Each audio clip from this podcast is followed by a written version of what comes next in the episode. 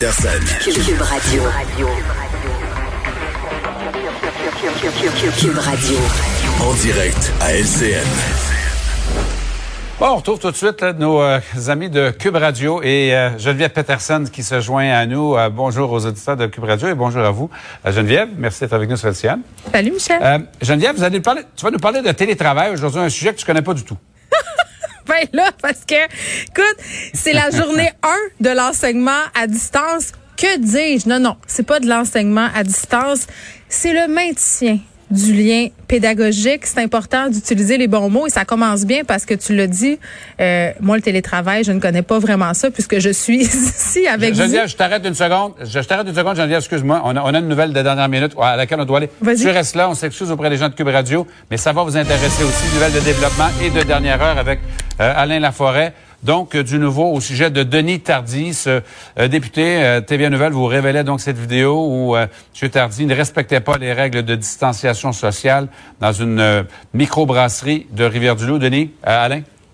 Oui, faut dire que hier, Rivière-du-Loup le passait de la zone orange à la zone rouge. On voit sur les images le député de Rivi- Rivière-du-Loup-Témiscouata avec du personnel de sa circonscription, là, passablement éméché, pas de masque, on se rapproche, on se donne des tapes. Euh, ça a été qualifié carrément ce matin par le cabinet du premier ministre de manque de jugement. François Legault n'était pas très heureux. La conséquence, euh, le euh, le préfet de discipline du parti, annonce que euh, Denis Tardy est retiré du caucus de la coalition Avenir Québec pour une durée indéterminée. Il siège maintenant comme indépendant.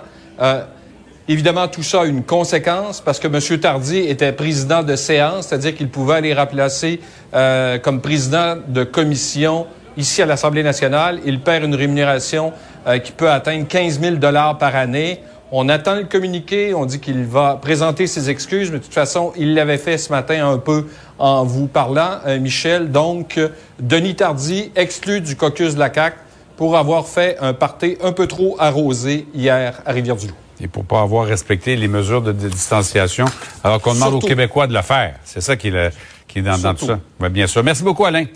Pas de quoi.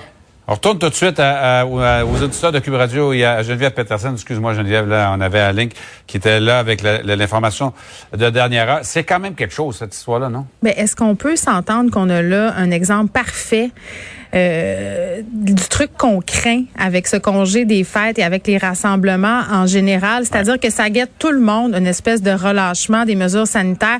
M. Tardy, là, il est au courant, il le sait très bien, euh, ce qu'il faut faire, ce qu'il ne faut pas faire et même à ça, euh, même en étant conscient de tout ça, on le voit euh, dans un restaurant sous l'emprise euh, de l'alcool, euh, faire tomber, si on veut, les barrières, parce que quand tu prends de l'alcool, tu es désinhibé et là, tu te dis, ah, tout à coup, euh, tu te mets à être moins vigilant.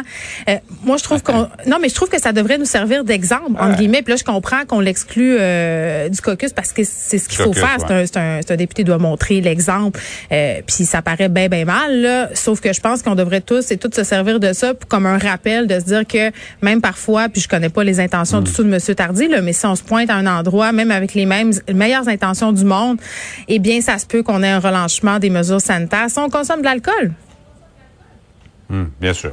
Bon, revenons à, au, euh, à ce dont no- notre sujet d'aujourd'hui, le télétravail. J'ai coupé en pleine explication. Oui. Euh, ça, c'est c'est pas simple, il faut le dire quand même. Là. Pour les, les gens qui ont des enfants, euh, déjà de vivre avec la COVID, c'est difficile pour tout le monde. Oui, peut-être Mais quand il que- faut s'occuper du télétravail, faut s'occuper aussi des enfants à distance, l'école, le travail, tout ça, c'est ça, ça devient pas mal compliqué quand Je pense qu'il y a beaucoup de parents qui auraient aimé euh, peut-être aussi prendre un petit verre euh, pour passer au travers ces journées euh, qui s'annoncent. Puis pour vrai, moi je, je fais des blagues, je dis que je suis pas là pour cette première journée d'enseignement à distance, là, mais je lisais un peu partout sur les médias sociaux, Michel, des parents euh, qui sont un peu dépassés par les événements parce que les consignes sont pas claires et c'est pas nécessairement le même travail qu'on demande euh, d'une classe à l'autre, d'un prof à l'autre, d'une école à l'autre. Euh, ce qu'on demande, là, la consigne, c'est maximum 45 minutes pour conserver justement euh, ce lien-là là, pédagogique. euh, puis on, on va essayer de définir c'est quoi ce lien-là pédagogique parce que c'est pas tellement précis.